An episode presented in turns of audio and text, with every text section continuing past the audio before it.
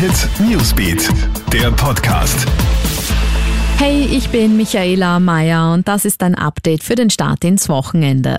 Wien ist orange. Erstmals seit Anfang November zeigt die Corona-Ampel auch eine andere Farbe als rot. Wien ist nun auf orange gestellt worden. Grund ist, dass die Bundeshauptstadt seit etlichen Wochen die Kriterien dafür angesichts relativ niedriger Fallzahlen erfüllt, heißt es. Praktische Auswirkungen gibt es aber keine. Ganz anders aktuell die Lage in Tirol. Aufgrund der raschen Ausbreitung der südafrikanischen Virusvariante steht sogar die Abschottung Tirols im Raum, auch wenn für Landeshauptmann Günther Plater eine Isolation undenkbar ist.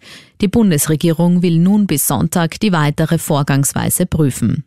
Kindeswohlkommission statt Koalitionskrach. Die türkis-grüne Regierung ist fürs Erste nicht am Streit über die Abschiebung von drei Mädchen nach Georgien und Armenien zerbrochen. Die Grünen haben gestern im Nationalrat den Anträgen von SPÖ und NEOS in dieser Angelegenheit nicht zugestimmt. Das Risiko, die türkis-grüne Koalition durch eine Zustimmung zu sprengen, wäre einfach zu groß gewesen.